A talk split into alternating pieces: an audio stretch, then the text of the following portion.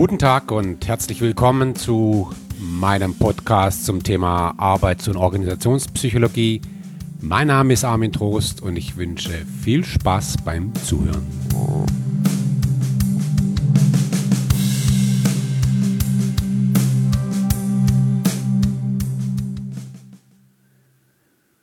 Ja, wir kommen in dem dritten Teil zum Thema Führung zu einem weiteren Modell.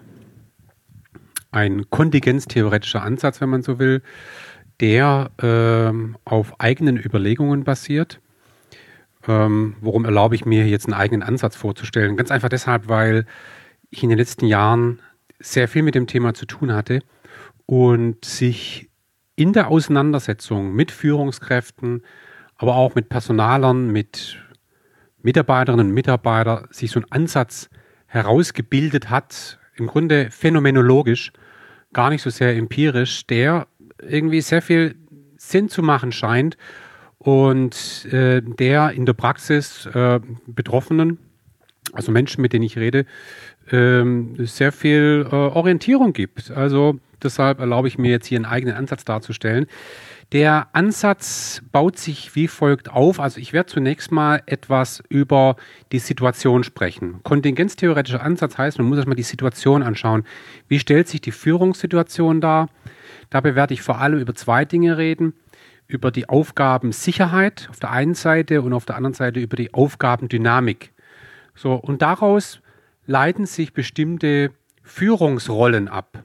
Ähm, in zweierlei Hinsicht. Ein, ein Selbstverständnis der eigenen Führungsrolle als Führungskraft, aber auch die Führungsrolle, die Geführte einer Führungskraft zuschreiben. Also im Grunde die Verhaltenserwartung der Geführten, die in irgendeiner Form, da komme ich noch drauf, konkurrent, also äh, synchronisiert, übereinstimmend sein sollte. Und aus verschiedenen Situationen ergeben sich unterschiedliche Notwendigkeiten in Bezug auf die Führungsrolle.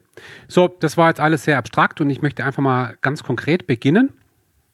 Und zwar sprechen wir zunächst mal über das Thema der Aufgabensicherheit. Was ist damit gemeint? Im Grunde sind es im Wesentlichen zwei Dimensionen, die hier zu betrachten sind, plus eine weitere, auf die ich gleich komme. Äh, das eine ist die Dimension, die eine Dimension ist die Ergebnissicherheit und das andere ist die Prozesssicherheit. Also, wenn Mitarbeiter einer Aufgabe nachgehen, es kann auch ein Team sein, dann gibt es möglicherweise Aufgaben, die von einer hohen Ergebnissicherheit geprägt sind. Hohe Ergebnissicherheit heißt, den Mitarbeitern ist sehr klar, wie das Ergebnis ihrer Arbeit auszusehen hat. Also, ein schönes Beispiel, das ich immer wieder zitiere, ist äh, das Beispiel Housekeeping in einem Hotel. Äh, wenn jemand sich um die Sauberkeit, die Ordnung von Hotelzimmern kümmert, dann ist für so einen Mitarbeiter absolut klar, wie so ein Zimmer am Ende auszusehen hat. Es ist also nicht so, dass der Mitarbeiter da reingeht in das Zimmer und überlegt, was machen wir denn jetzt so, sondern da gibt es absolut glasklare Standards, die sind auch beschrieben. Ja? Oder nehmen wir mal den Busfahrer. Für den Busfahrer ist vollkommen klar, der Busfahrer fährt um 6.38 Uhr bei der Station los und ist dann 7.56 Uhr da. So. Und nicht anders. Und das ist ganz klar beschrieben und auch den Kunden kommuniziert. So, das ist eine absolute Ergebnissicherheit. Wir können uns das auch vorstellen, häufig in der Produktion, wo ganz klar ist, bei dem Aufgabenschritt muss das danach genauso aussehen. Und zwar genauso. Ja, hat sich jemand überlegt. So, das ist die Ergebnissicherheit. Ähm, das andere ist die, die Prozesssicherheit, also die Frage, wie komme ich zu dem Ergebnis? Und auch da äh, gibt es möglicherweise ganz klare Prozessstandards, also man sagt, also Busfahrer, du fährst von A nach B und zwar nicht irgendwie, sondern so. Und wenn, wenn der Housekeeping-Mitarbeiter ein Zimmer sauber macht und das Bett richtet, dann, dann muss er das so und so machen, mit genau bestimmten Handgriffen vermutlich. Ja, und also ganz klare Prozesssicherheit. Und jetzt kommt die dritte Dimension ins Spiel. Manchmal sind Aufgaben sehr kleinteilig definiert. Was heißt das? Das kann man wirklich auch auf der zeitlichen Dimension sehen und sagen, okay, es gibt Aufgaben, die mache ich 100 Mal am Tag. Das ist eine kleine Aufgabe. Ähm, so, und jetzt, wenn man das mal so zusammennimmt, eine Aufgabe, das sozusagen das die extreme Variante mit einer absoluten Ergebnissicherheit, mit einer absoluten Prozesssicherheit und einem geringen Umfang, also eine Aufgabe, die ich sehr häufig tue, dann, dann sind es diese wirklich klar standardisierten, repetitiven Aufgaben. Ich, ich glaube, das kann man sich ungefähr vorstellen. Und wie sieht jetzt das Gegenteil aus? Also das wirklich das komplette Gegenteil in all diesen Dimensionen. Ja, das sind eben Aufgaben, wo am Anfang absolut nicht klar ist, wie das Ergebnis aussieht. Wir nehmen wir in der Wissenschaft beispielsweise, wir wissen einfach nicht, wie das Ergebnis aussieht. Ähm, äh, oder, oder bei einer Produktentwicklung oder was auch immer. Also wir haben eine hohe Ergebnissicherheit. Wir haben möglicherweise äh, beispielsweise bei der Softwareentwicklung gewisse Prioritäten ja, oder, oder Must-Haves oder, oder irgendwie sowas. Das mag sein, aber im Detail, also wissen wir am Ende nicht, wie das Ding aussieht wir, wir arbeiten uns sozusagen dahin, wir robben uns dahin, möglicherweise iterativ. So, und das, das ist sozusagen schon die Prozessdimension, weil da ist es häufig auch so, äh, wir wissen das Ergebnis nicht und wir wissen noch nicht mal, wie wir dahin kommen. Das ist sozusagen die, die Reise, die Expedition in den Dschungel, wo wir keine Landkarte haben und wir gar nicht wissen, wo wir eigentlich hinwollen. Der typische Entdecker. Ja, wir gehen einfach mal los und dann müssen wir halt immer wieder entscheiden, was machen wir jetzt als nächstes. Ja, man denkt dann meistens eher in kleinen Schritten, man arbeitet auf Sicht, wie man häufig auch so schön sagt. Ja, und wenn wir jetzt noch äh, annehmen, dass so eine Aufgabe einen, einen großen Umfang hat, also wenn wir von einem Projekt reden können, ja, dann können wir uns das ja vielleicht vor Augen führen. Ein Projekt, dem, das man nicht dreimal am Tag macht, ja, sondern, sondern an dem man drei Jahre lang arbeitet als Team und, und, und, und wie gesagt, das Ergebnis ist nicht klar und der Weg dahin ist nicht klar.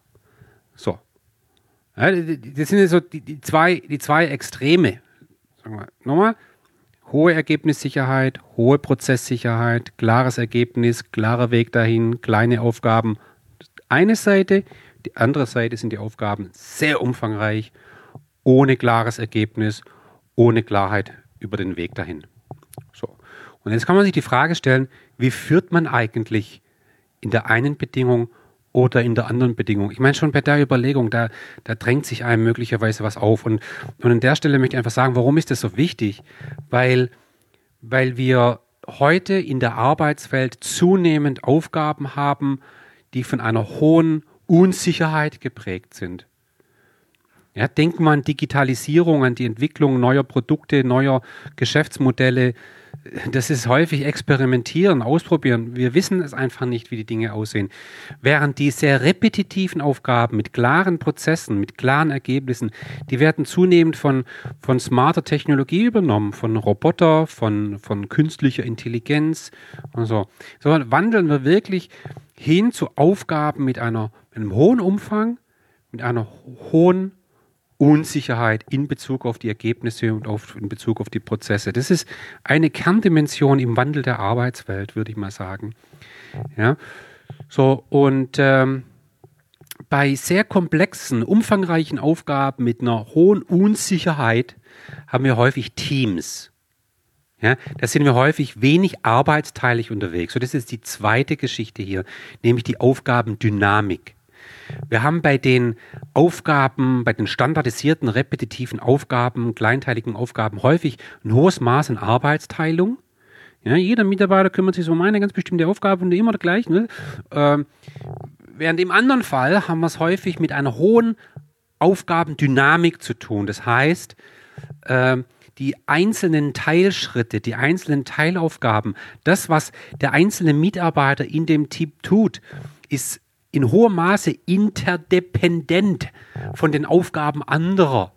Wir haben es also eher mit einem kybernetischen System zu tun, in dem unterschiedliche Player zusammenspielen und sich gegenseitig die Bälle zu spielen. Ja, das ist ein anderes Setting.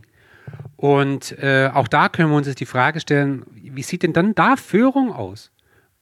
im, im Vergleich zu den, einem sehr arbeitsteiligen Setting. Also, das ist zunächst mal so die Unterscheidung in den Aufgaben an sich, in der, in der Situation, innerhalb derer geführt werden soll. So, und jetzt kommen wir zum eigentlichen Thema der Führung.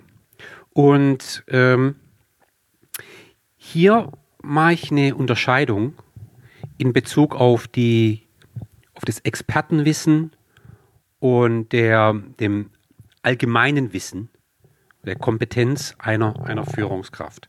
Ich nutze dabei äh, ganz gern das, das sogenannte T-Konzept. Wer bei mir schon mal in einem Vortrag war, kennt es, weil das ist eine Art Mantra von mir. Ähm, und ich beschreibe mal so eine klassische Führungskonstellation. Wie sieht da eine Führungskraft aus? Stellen wir uns einfach mal so ein T vor. Ne? Ein T hat einen waagrechten Balken und einen senkrechten Balken. Der waagrechte Balken stellt das Allgemeinwissen dar, den Überblick, das generelle Wissen und der vertikale, senkrechte Balken stellt das Expertenwissen dar. So. Und wir haben uns Führungskräfte früher immer so vorgestellt als wie so ein ganz großes T. Ja, den Meister. Der Meister weiß wahnsinnig viel in der Breite und weiß extrem viel in der Tiefe. Das ist das klassische Bild einer Führungskraft, die eine fachliche Überlegenheit an den Tag legt gegenüber den Geführten. Deshalb ist ja die Führungskraft in der Vergangenheit immer die Führungskraft geworden, weil die Führungskraft einfach mehr kann und mehr weiß in der Breite und in der Tiefe.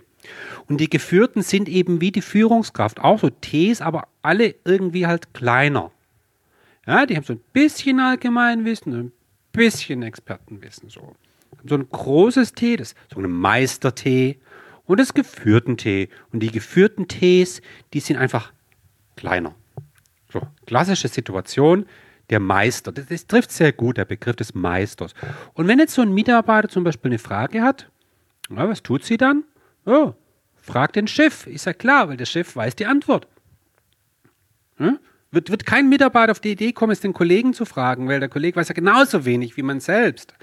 Äh, also wendet man sich bei einer Frage oder bei einem Problem an den Chef, an den Wissenden, an den fachlich Überlegenden hey Chef, wie machen wir denn das jetzt? Sollen wir jetzt A oder B machen? Dann sagt der Chef, ja, du, B, ist doch klar, guck mal hier, so und so.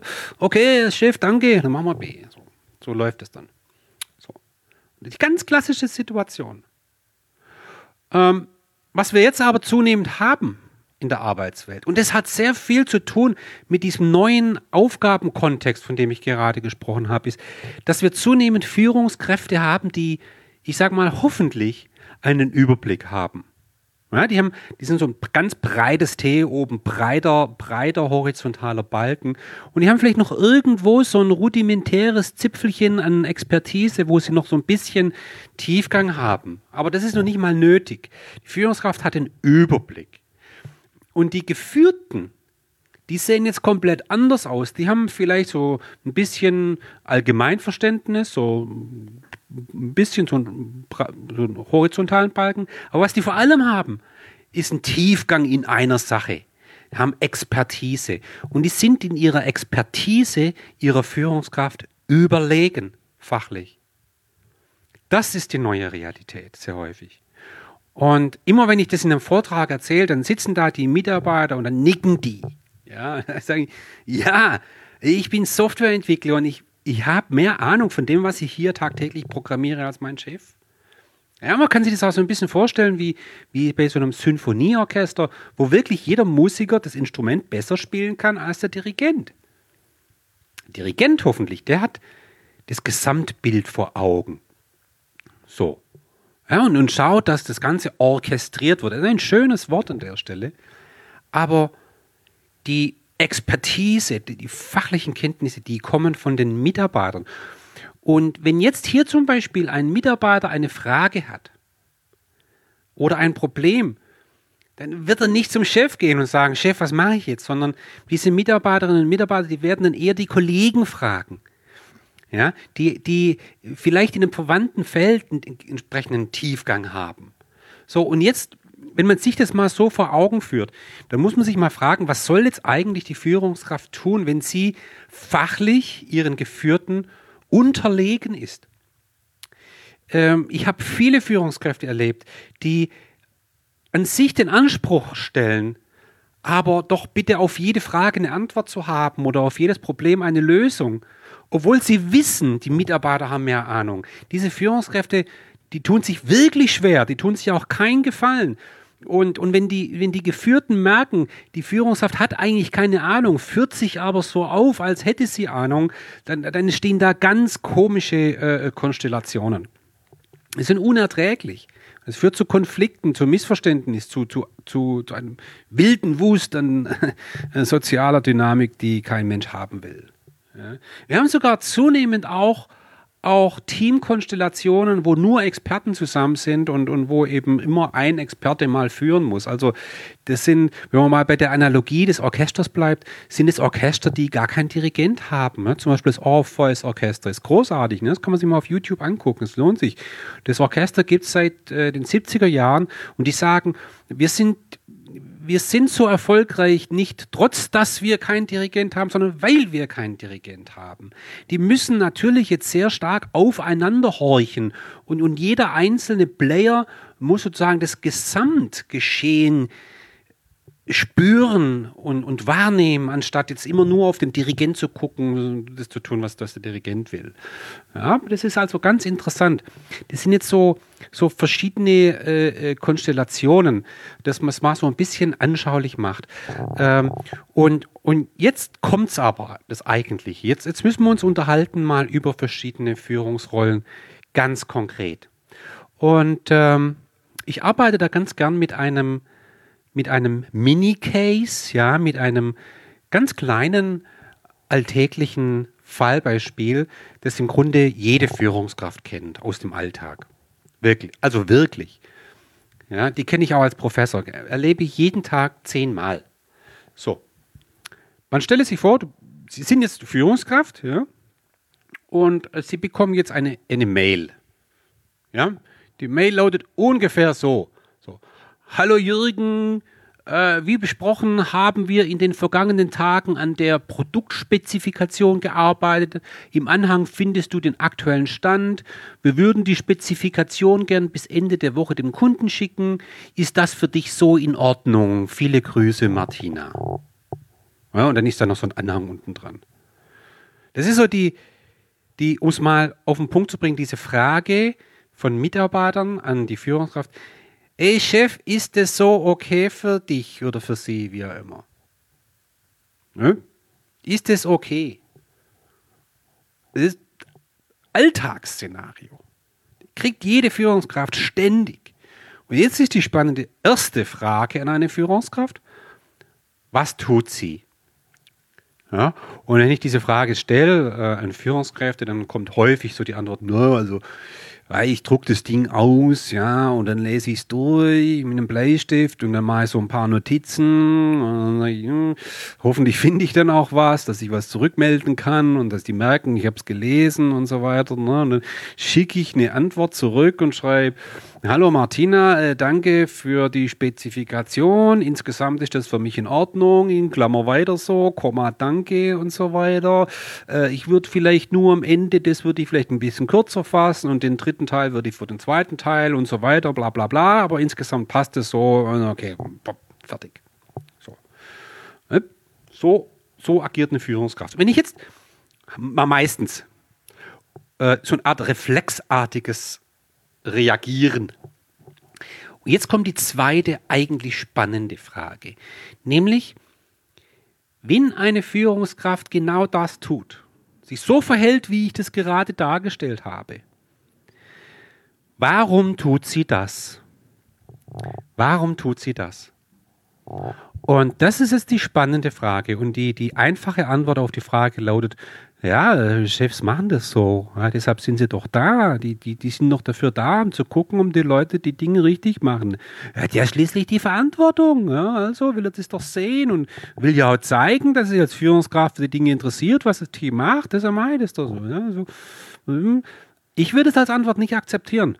Ja, äh, das geht vielleicht ein bisschen weiter oder geht wahrscheinlich weiter. Nämlich die zentrale Frage ist jetzt, wollen die Mitarbeiter den Segen haben? Was heißt es, den Segen haben? Die schicken das Ding dem Chef, fragen, ey Chef, ist es für dich so in Ordnung? Und dann sagt der Chef, ja. Und damit sind die Geführten von der Verantwortung befreit. Wenn das Ding nachher an die Wand fährt, dann können die Leute sagen, naja, aber der Chef, der fand es in Ordnung. Ja, also meine Güte, wir haben es immer gesagt und so. Wir haben es ihr gezeigt und deshalb, äh, die fand es in Ordnung, also war das in Ordnung. Ja. Äh, also wollen Sie den Segen haben? Oder wollen Sie eine Rückmeldung haben? Das ist ein kolossaler Unterschied. Rückmeldung bedeutet, wir als Team sind natürlich Verantwortung, verantwortlich für die Produktspezifikation. Wir wollten jetzt einfach nur hören, ob Sie vielleicht auch noch einen, einen Punkt dazu haben. Aber am Ende entscheiden wir, schon klar. Wir wollten einfach nur wissen, ob, ja, damit Sie sich ein bisschen eingebunden fühlen oder, oder wie auch immer. Ja. Äh, Feedback oder Segen? Das ist eine ganz zentrale Frage. Ja, äh, ganz wunderbares, einfaches äh, äh, Beispiel, an dem man extrem viel deutlich machen kann äh, in Bezug auf das alltägliche Führungsverhalten. So, aber jetzt müssen wir das mal ein bisschen auflösen. Und jetzt müssen wir mal tatsächlich zu der eigentlichen Führungstheorie kommen. Und diese Führungstheorie, die differenziert im Grunde vier plus eins Rollen. 4 plus 1 deshalb, weil eine Rolle, die sticht so ein bisschen heraus. Mit der möchte ich mal beginnen. Ähm, diese Führungsrolle, die sagt ganz einfach, Leute, kümmert euch darum, was immer das ist. Ich will davon nichts hören. Und ganz ehrlich, es interessiert mich auch nicht. Ich habe dazu weder eine Meinung noch eine Erwartung macht's einfach. In Gottes Namen haltet mir diese Thematik vom Leib. Macht's einfach. Ich werde mich nie beschweren, egal was passiert. Okay? So. Das ist zugegebenermaßen eine ganz spezielle Rolle. Jetzt kommen wir zu den anderen Vieren. Und eine Rolle, ich nenne die ganz bewusst, ist die, ist die, die Rolle des, des Bosses, der Boss. Der Boss kann man sich vorstellen, ist eine Führungsrolle, ein, Führungsverständnis, das einfach davon ausgeht, die Führungskraft entscheidet. Die Führungskraft gibt klare Anweisungen. Die Führungskraft kontrolliert. Letztendlich hat, die, dies, hat der Boss einen Wunsch, nämlich dass die Geführten die Dinge so machen, wie er oder sie es will. Ende der Debatte. Das ist der Boss macht so. Warum? Weil ich das so will. So. Wollen wir gar nicht weiter erklären. Das kann sich ja jeder vorstellen. Das ist der Boss. Ich, auch wenn ich jetzt so im Unterton so ein bisschen vielleicht äh, negativ wirke. Ich will den jetzt gar nicht werten. Ja? Vielleicht ist das in manchen Situationen genau die richtige Rolle, die es braucht. Ein Boss. Wer braucht einmal einen Boss? Herrscher. Ja. So, das ist eine Rolle. Der Boss. Eine andere Rolle, die wirklich anders ist, ist die des Coaches. So, wie man ja ab und zu durchhört, äh, bin ich Schwabe und wir mögen den Begriff eigentlich nicht, soweit ich glaube. Also Coach. Coach, das klingt so nach äh, bisschen Psychotherapie, so äh, sehr soft. Ja. Coach. äh, aber mal ganz nüchtern betrachtet, was tut eigentlich ein Coach? Ein Coach geht davon aus, dass die Geführten die Verantwortung tragen. Die Geführten sind verantwortlich für ihr Ergebnis. Und implizit steckt dahinter auch die Überzeugung, sie können das auch. Vielleicht nicht jetzt, aber dann lernen sie es. Ja? So, und egal was passiert, die Führungskraft belässt die Verantwortung bei den Geführten. Und was die Führungskraft tut in dem Fall, ist, sie, sie, sie stellt Fragen. Sie fordert das Team oder die einzelnen Mitarbeiterinnen und Mitarbeiter heraus. Also, wenn da jetzt ein Team kommt und sagt, hey Chef, ist das für dich so in Ordnung? Wie reagiert der Coach? Ganz anders als der Boss. Der Boss wird sagen, ah, ich guck's mir an und dann sage ich, ob mir das gefällt. Der Coach wird so nie reagieren. Der Coach wird sagen, warum soll das nicht in Ordnung sein? Wo seid ihr euch unsicher? Wisst ihr nicht? Dann denkt mal drüber nach. Okay, wenn ihr wisst, wo ihr euch unsicher seid, dann überlegt euch mal, was diese Unsicherheit bedeutet. Was könntet ihr denn tun, um diese Unsicherheit zu reduzieren? Mit wem müsstet ihr reden? Welche Schleifen müsstet ihr drehen, um die Unsicherheit zu reduzieren? Habt ihr konkrete Vorschläge? Was wären denn Alternativen? Was spricht denn für die Alternative A? Was spricht denn für Alternative B? So, das ist so, das ist der Couch. Und es ist so, also meine Studenten, die wissen das, dass ich als Professor immer versuche, als Coach zu agieren. Und ich sage denen oft auch, wenn ihr mir eine Frage stellt, in einer Mail zum Beispiel, werdet ihr nie eine Antwort kriegen oder selten. Äh, nur wenn ich glaube, jetzt braucht es eine Antwort. Aber mein Default-Setting sozusagen ist immer, mit einer Gegenfrage zu reagieren. Ja, dann denken sie, aber wenn ich, wenn ich keine Antwort kriege, dann brauche ich ja gar nicht fragen. Ich doch, weil meine Frage ist krass. Und diese Frage wird sie zum Nachdenken bringen. Verspreche ich. Und am Ende werden sie sagen, das hat sich gelohnt, über diese Frage nachzudenken, weil über diese Frage sind wir dann zur Lösung gekommen. Also, das ist der. Ich bin ja echt Bewunderer von Götz Werner, dem Gründer der DM-Drogeriemarktkette.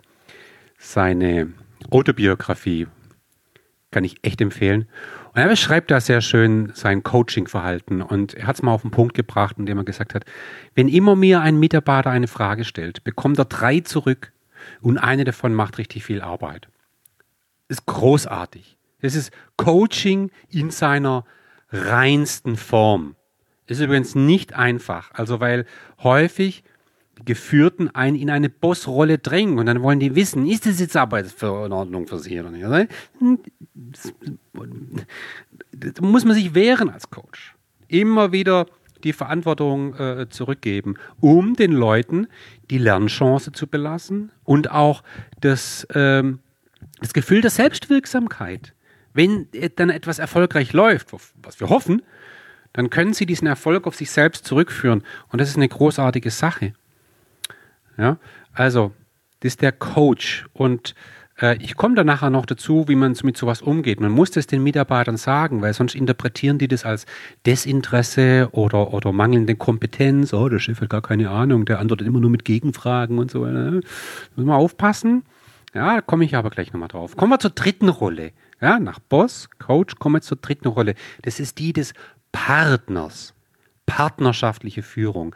Also, wenn der partnerschaftlich Führende eine Mail bekommt der eben beschriebenen Art, dann wird diese Führungskraft folgendermaßen reagieren. Ich würde sagen, hey Leute, ja, danke für, das, äh, für die Spezifikation. Ähm, seid ihr zufällig alle noch da? Können wir uns mal kurz zusammensetzen? Dann gehen wir es mal kurz gemeinsam durch und dann überlegen wir gemeinsam, ob das für uns in Ordnung ist und dann entscheiden wir alle zusammen, ob das passt, ob wir das so rausschicken wollen. Vielleicht gehen wir das mal gemeinsam durch und man hört es schon raus. Ich immer das Wort gemeinsam. Und wir entscheiden. Und was ich als Führungskraft hier tue, ist, äh, ich, ich führe sozusagen durch diesen Reflexions- und Entscheidungsprozess. Also ein schönes Beispiel ist in meinem Alltag, äh, als Professor bin ich ja Teil einer Fakultät und das sind lauter Professoren. Ja, das sind alles so Expertentees. Ja, ich meine, ganz tiefe Tees. Jeder ist Experte in seinem Feld. Und äh, einer von denen ist der Dekan und der Dekan kann eigentlich nur partnerschaftlich führen. Was der Dekan macht, ist, äh, er eröffnet Meetings, zum Beispiel Fakultätsratssitzungen oder, oder andere Sitzungen. Und dann stellt der Dekan die Frage, hey Freunde, wir haben ja jetzt hier echt ein Problem und was machen wir denn jetzt? Ja, wir müssen das jetzt mal diskutieren.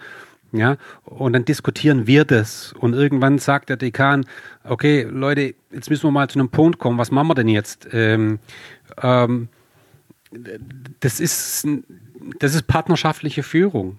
Also partnerschaftliche Führung heißt ganz konkret, dass die Führungskraft gemeinsam mit dem Team die Verantwortung teilt, auf Augenhöhe Teil des Teams ist, dabei aber eine, eine, eine, eine, eine moderierende Rolle innehat. Auch eine spannende Rolle. Die vierte Rolle nenne ich den Befähiger, die Befähigerin. Ähm, wir haben alle schon mal den Satz gehört, äh, wo, wo, wo gesagt wird, Führung heißt, Rahmenbedingungen zu schaffen, innerhalb derer die Mitarbeiterinnen und Mitarbeiter ihr Potenzial entfalten können. Ein schöner Satz. Yeah. Also dahinter steckt die Haltung, ich als Führungskraft, ich bin gar nicht so wichtig. Es geht ja um die Leute, um die Mitarbeiter, die arbeiten ja, die machen die Arbeit. Und ich als Führungskraft, ich muss einfach dafür sorgen, dass die alles haben, was sie brauchen, damit sie das tun können, wofür sie da sind, was sie als ihre Aufgabe begreifen. Ja? Also so eine Führungskraft tut Folgendes. Sie wird nicht müde, die Geführten immer wieder zu fragen, was braucht ihr denn? Was braucht ihr? Oder auch so eine Frage, das ist dann wieder so leicht mit einem partnerschaftlichen Hang, was brauchen wir? So, ist der Befähiger.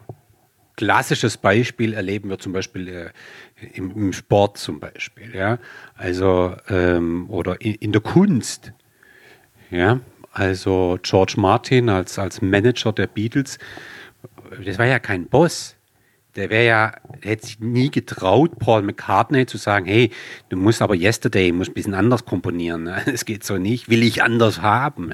Um Gottes Willen, lass die in Ruhe, ja. Die sind, die sind, das sind die eigentlichen Genies. Ich bin nur der Manager. Ich, ich, ich gucke, dass die Jungs alles haben, was sie brauchen, um Musik zu machen, Musik zu produzieren, äh, Musik zu verkaufen, äh, Auftritte zu haben. Und ich kümmere mich sozusagen. Ich bin der Befähiger. Ja, und nicht der Boss und auch nicht der Partner. So. Während innerhalb einer Band beispielsweise, ja, Mick Jagger, Mick Jagger ist der Bandleader der Stones, aber der wird mit Sicherheit partnerschaftlich führen. Wollen wir nicht das so machen oder so machen? Äh, äh die führen sich auch ganz stark gegenseitig, vollkommen klar. Aber, aber wenn, wenn, wenn es darum geht, irgendwie insgesamt zu führen als, als Bandleader, dann wird man da sehr stark eine moderierende Rolle haben. Glaube ich jetzt mal. Ja.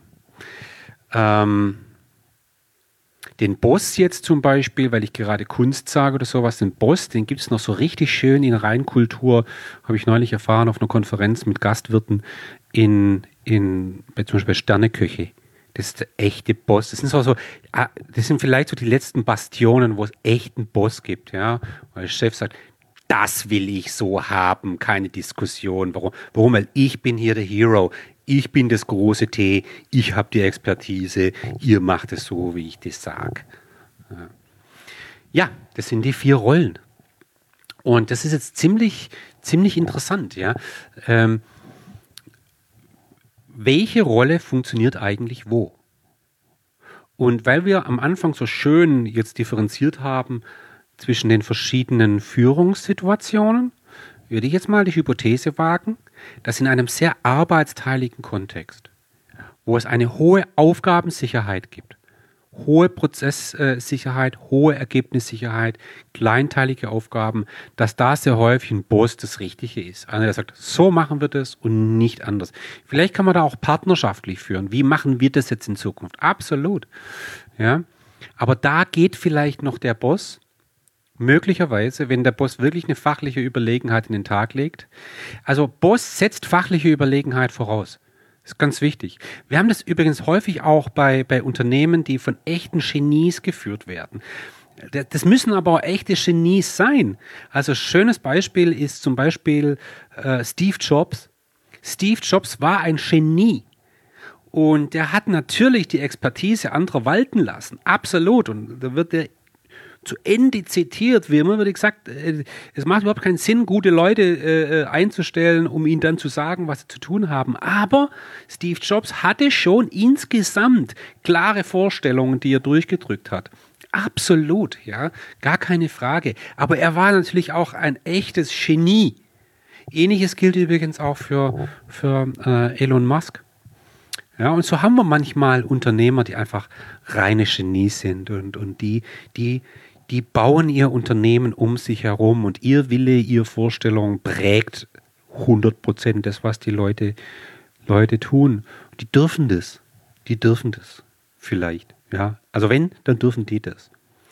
In Situationen mit einer hohen Aufgabenunsicherheit, wo, wo ich eine Unsicherheit habe in Bezug auf die Ergebnisse und die Prozesse, bei umfangreichen Projekten, wo ich immer Teams habe, oder meistens Teams habe, mit einer hohen Aufgabendynamik, wo das Zusammenspiel ganz wichtig ist, da haben wir die anderen drei Rollen.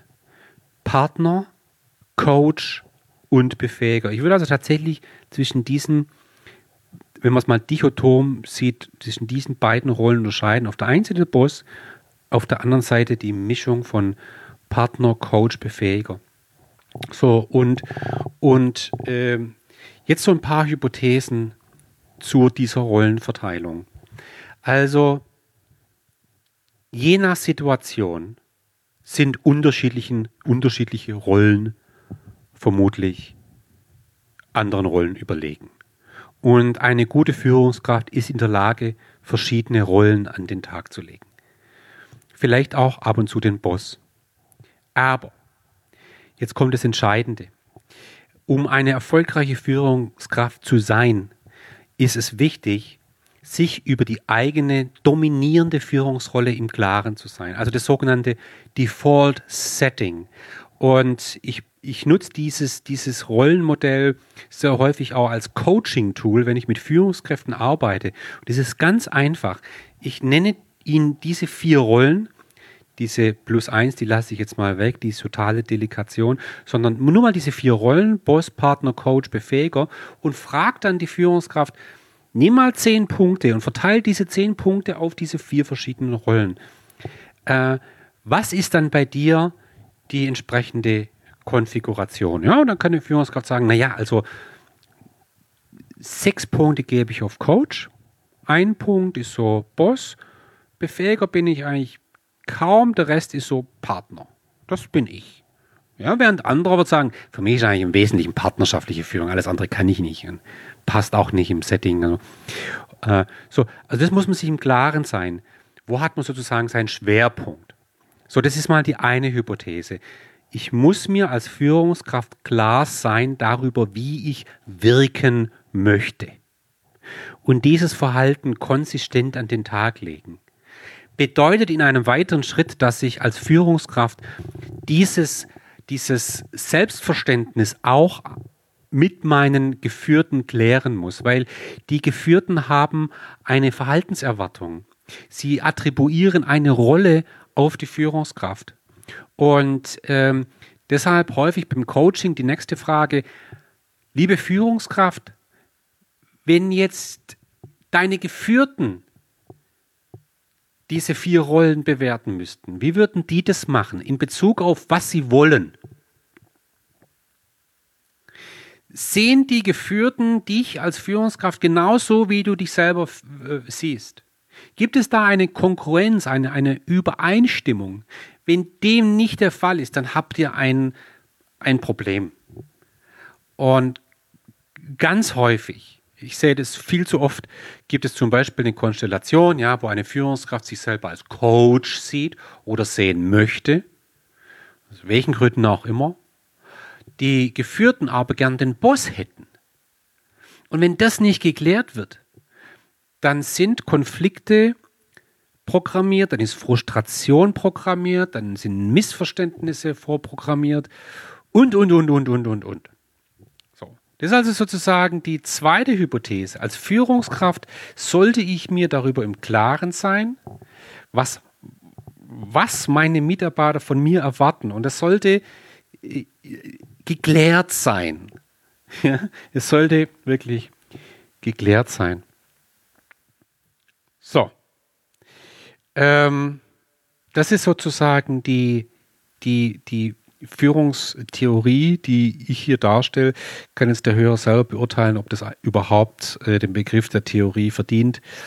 Ich halte es für sehr, sehr hilfreich in der, in der, in der ganz praktischen Arbeit. An ist jetzt folgendes. Wenn ich als Führungskraft, das ist eine Erweiterung der Theorie, wenn ich als Führungskraft als Boss agiere, wenn ich also sage, meine Leute brauchen den Boss. Die wollen ja gar nicht nachdenken. Die wollen doch an der Hand genommen werden. Die wollen, dass man doch ihnen sagt, was man, was sie tun sollen. Dann werden die auch so. Dann werden die auch so. Wenn ich aber als Coach agiere beispielsweise und sage, nein, meine Mitarbeiter, die wollen ja einen guten Job machen und die sind von Natur aus motiviert. Und ich glaube auch, dass die das können. Ja? Äh, auch dann werden die so.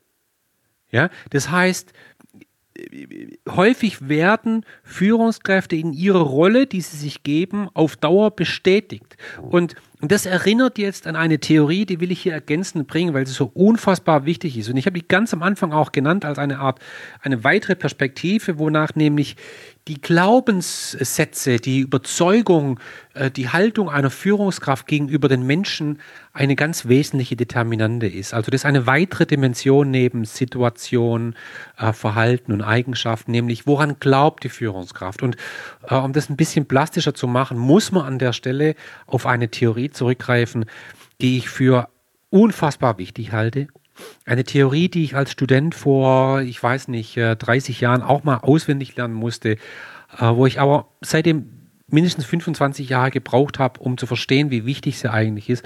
Und zwar ist es die Theorie von Douglas McGregor. Douglas McGregor ist mein persönlicher Hero. Absolut. Und da kommt ganz lang nichts.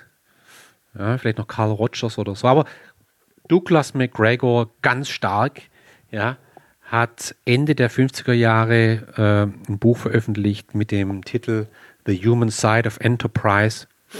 Äh, ich halte das für das beste HR-Buch, das je geschrieben wurde. Äh, unfassbar reflektiert, äh, sehr, sehr intelligent. Und in diesem Buch hat er zwei verschiedene Menschenbilder dargestellt, die sehr wichtig sind. Also das eine Menschenbild hat er beschrieben als Theorie X. Theorie X. Ich weiß nicht, warum er das so genannt hat. Ja, hat übrigens nichts mit Generation X zu tun. Die Theorie X und die Theorie X beschreibt im Grunde grundlegende Annahmen über die Natur des Menschen. Ist, wenn man so will, ein Menschenbild. Und dieses Menschenbild besagt, und ich paraphrasiere das jetzt mal so, so ganz grob, dieses Menschenbild besagt, dass Menschen Arbeit scheuen und dass sie eigentlich keine Verantwortung übernehmen wollen. Und dass Menschen kontrolliert, angewiesen werden müssen. Man muss ihnen drohen mit Belohnung oder Bestrafung, damit man überhaupt irgendwelche organisationalen Ziele erreichen kann. Die haben auch überhaupt keine Ambitionen auf irgendwas, ja. Und wenn sie könnten, dann würden sie den ganzen Tag auf dem Sofa liegen und nichts tun. Ja, so am Ende wollen Menschen nur Sicherheit. Das ist das Einzige, was sie wollen. Wenn sie die haben, dann alles gut. Ja, so. Man kann sich das vor Augen führen. Manche, manche Hörer würde vielleicht jetzt spontan sagen, ja, da kenne ich ein paar, die sind so. ja. ähm, dem hat er die Theorie Y gegenübergestellt. Theorie Y. Und das sagt er genau das Gegenteil. Also, ähm, physische Arbeit mentale Arbeit ist für Menschen fast wie Spielen. Aber Menschen wollen das. Menschen wollen selbst gesteuert sein. Die wollen selbst Verantwortung übernehmen für sich und das, was sie tun und für ihr Umfeld. Ähm, wenn sie ein Ziel verinnerlicht haben, wenn sie den Sinn in einer Sache erkennen, dann muss man sie dann nicht motivieren, sondern dann werden die intrinsisch in Richtung auf den Zweck und auf das Ziel hinarbeiten. Menschen wollen von Natur aus lernen und sie wollen Verantwortlichkeit übernehmen. Äh, und das Letzte, was wir tun sollten, das ist sozusagen äh, eine Annahme in Theorie Y ist, deren Vorstellungskraft, Kreativität und Problemlösefähigkeit zu unterschätzen. Das sollten wir nie tun, sondern Menschen sind im Gegenteil, sind hervorragend in der Lage, Probleme zu lösen, kreativ zu sein und so weiter und so fort. Das umschreibt Theorie Y. Und wie gesagt, ich musste das damals als Student auswendig lernen und habe gesagt, ja, Theorie X sagt, oh, Theorie Y sagt, oh. Und dann fand ich Theorie Y immer irgendwie sympathischer, aber Theorie X fand ich realistischer. Und das war gut so. Heute weiß ich, dass dahinter natürlich deutlich mehr steckt. Und ich glaube sogar, dass für Führungskräfte das eine ganz fundamentale Frage ist. Glaube ich an X oder glaube ich an Y? Weil, und jetzt kommt der entscheidende Punkt, es gibt sowas, und das habe ich ja vorhin schon angedeutet, es gibt sowas wie ein, ja, man nennt es auch den Pygmalion-Effekt. Wenn ich also glaube, dass Menschen intrinsisch motiviert sind, dass sie gerne Verantwortung übernehmen, dass man ihnen vertrauen kann, dann werden die auch so. Das Umgekehrte ist der Golem-Effekt, ja. Wenn ich an das Gegenteil glaube, wenn ich glaube, Menschen scheuen Verantwortung und wenn man die allein lässt, dann machen die eh nur Blödsinn, dann werden die so. Das heißt, meine Sichtweise als Führungskraft auf die Geführten hat einen Einfluss darauf, wie die Geführten irgendwann werden. Und es spielt eine große Rolle. Also wenn ich mich als Boss sehe, dann habe ich ein Menschenbild möglicherweise. Und dieses Menschenbild prägt die Menschen. Und ich werde am Ende das erleben, was man eine selbsterfüllende Prophezeiung bezeichnet. Die Leute werden so. Und ich werde mich in meinem Führungsverhalten bestätigt sehen. So. Und weil ich vorhin so schön äh, Götz Werner erlebt habe, es gibt so Götz Werner äh, äh, erwähnt habe, Götz Werner, wer sich ein bisschen mit ihm beschäftigt, ist ein ganz klarer Verfechter von Theorie Y. In Reinkultur. Ja, während in der deutschen Geschichte der Wirtschaft haben wir auch das Gegenexemplar erlebt. Das war Anton Schlecker. Für Anton Schlecker war ganz klar, dass Menschen betrügen, ja, ihn hintergehen, den kann man nicht vertrauen und so. Das war ein absoluter Xer, ja, der hat in Theorie X geglaubt und und, und wenn wir uns jetzt vorstellen, nur mal äh, in einem Gedankenexperiment, Anton Schlecker und Götz Werner sitzen an einem Tisch und sprechen über Führung. Das, die werden keinen gemeinsamen Nenner finden, weil Anton Schlecker wird sagen, ey, ich mache das seit 30 Jahren so. Und ich, also meine Erfahrungen, die haben mich bestätigt. Vielleicht am Ende nicht im wirtschaftlichen Erfolg, aber die Leute waren doch so. Ich habe es doch erlebt. Die Leute haben gestohlen. Sie, das, äh, ich, äh, ich hätte es auch gern anders, aber das war so. Das ist so. Du kannst Menschen nicht vertrauen. Da Götz Werner genau das Gegenteil sagen und sagen, ja, ich, ich glaube an das Gegenteil und ich wurde auch tagtäglich bestätigt.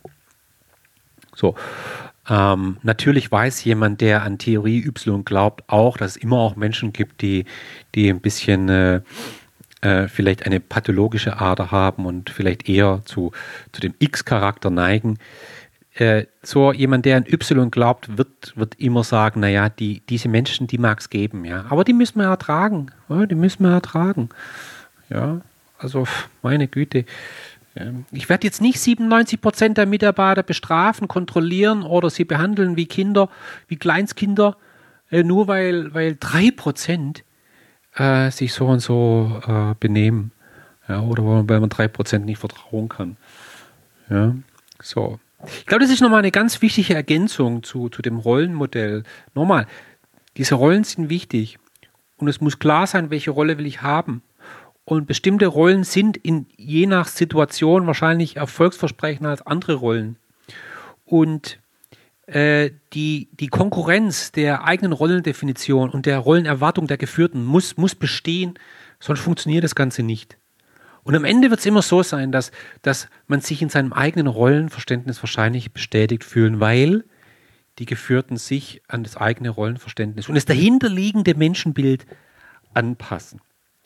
So, das war's zum Thema Führung. Ja, ich glaube, ein ziemlich spannendes und, und sehr, sehr relevantes Feld.